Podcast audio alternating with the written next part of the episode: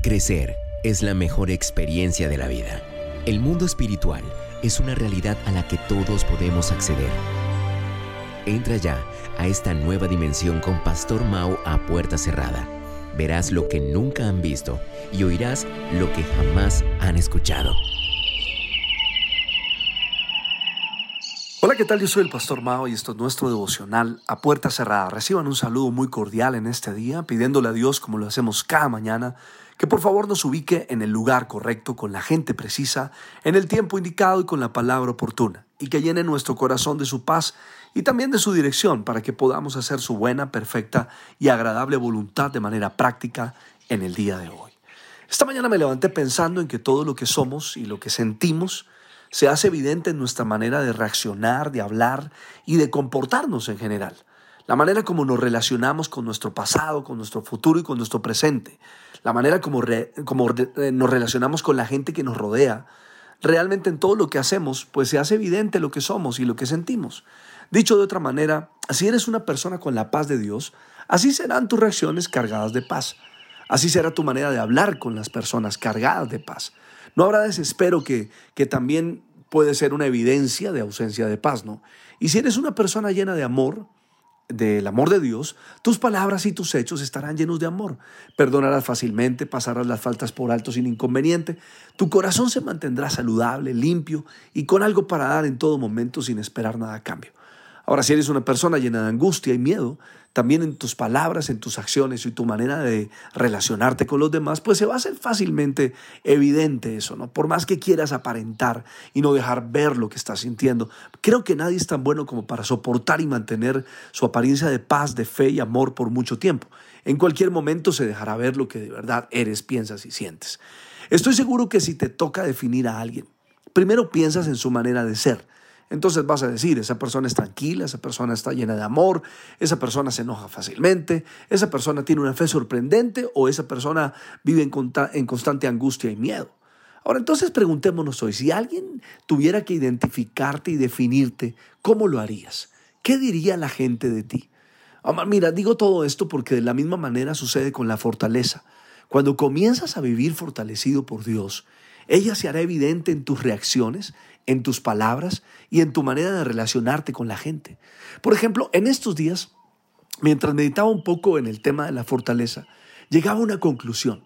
Y es que alguien que alaba a Dios, alguien que bendice a Dios en medio de sus pruebas, luchas y dificultades, está evidenciando su fortaleza. Es decir, está mostrando que su fortaleza es Dios, por lo tanto no existe una sola razón para no bendecirlo y alabarlo por lo que está viviendo. Pero cuando en medio de nuestras pruebas, luchas y dificultades más bien nos quejamos, cuestionamos y levantamos nuestra mano contra Dios, entonces eso simplemente evidencia de la ausencia de fortaleza de Dios en nuestras vidas. Ahora, no quiero que te sientas como presionado de ninguna manera y que consideres que la fortaleza entonces es de gente perfecta en Dios. E, eso es equivocado realmente porque la fortaleza más poderosa que el ser humano pueda tener, lo he dicho en estos días, es reconocer sus debilidades. Así que espero que durante toda esta semana también identifiques y estés orando por eso puntualmente, ayunando y clamando a Dios para que tome tus debilidades y se haga fuerte en ellas.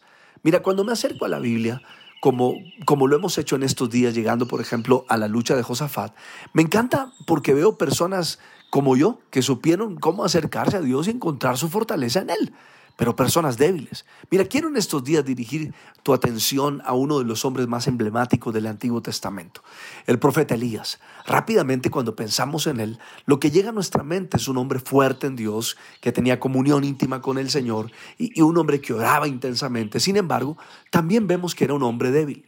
Mira la descripción que la Biblia hace de él en el libro de Santiago, capítulo 5, verso 17. Elías era un hombre con debilidades como las nuestras. Con fervor oró que no lloviera y no llovió por, en la tierra por tres años y medio. Por favor, lee eso con calma porque este Elías es el profeta Elías. Este tipo de palabras para mí son las que más ánimo me infunden porque pues seguir en el camino de la fe y encontrarme con hombres tan débiles como yo me hace levantarme. Me doy cuenta que Dios busca a los débiles, se apoya en los débiles, que son capaces de identificar fácilmente sus debilidades y fortalecerse en Dios sin ningún inconveniente. Personas de todo el mundo que me escuchan. Tal vez quisiéramos que la Biblia mostrara a Elías como un superhéroe de Marvel, pero no es así, sino que lo muestra como alguien con debilidades en su carácter. Pero bueno, e, él no ocultaba lo que era delante de Dios, no aparentaba delante de los hombres, como le puede suceder a cualquiera que comienza a caminar con Dios y entonces cree que tiene que mostrar su mejor cara, que no se equivoca, que es perfecto y fuerte ante todo, que nada lo derrumba, que nada lo hace desanimarse. Sin embargo, mis amigos, estamos equivocados, porque realmente en eso no consiste la vida espiritual. Creo que en este mundo, en, en este tiempo que estamos viviendo hoy, lo último que se espera es que parezca alguien que no se equivoque que no falle. Creo que este mundo no está esperando gente perfecta, sino gente lo suficientemente humilde y sincera, que se rinda ante Dios, reconociendo sus debilidades y que permita que el Espíritu Santo haga su mejor trabajo de adentro hacia afuera. Mira, yo he llegado a la conclusión que el Espíritu Santo hace una gran obra en el corazón de todo aquel que reconoce con facilidad sus debilidades. Mis amigos, recuerden esto, Elías era un hombre con debilidades como las nuestras, pero oró. Quiere decir que fue fortalecido para enfrentar sus luchas, debilidades y pruebas. Ese será el personaje de esta semana. Un hombre que nos hará pensar que Dios está interesado en los débiles, que Dios está interesado en mostrar su poder y su fuerza a través de hombres y mujeres sencillos que muestran su debilidad delante de Dios y delante de los hombres y que no hay inconveniente para hacerlo. Le pido al Padre, al Hijo y al Espíritu Santo que te bendigan de una manera súper especial. Soy el Pastor Mao y esto es nuestro devocional a puerta cerrada. Que pases un día súper extraordinario.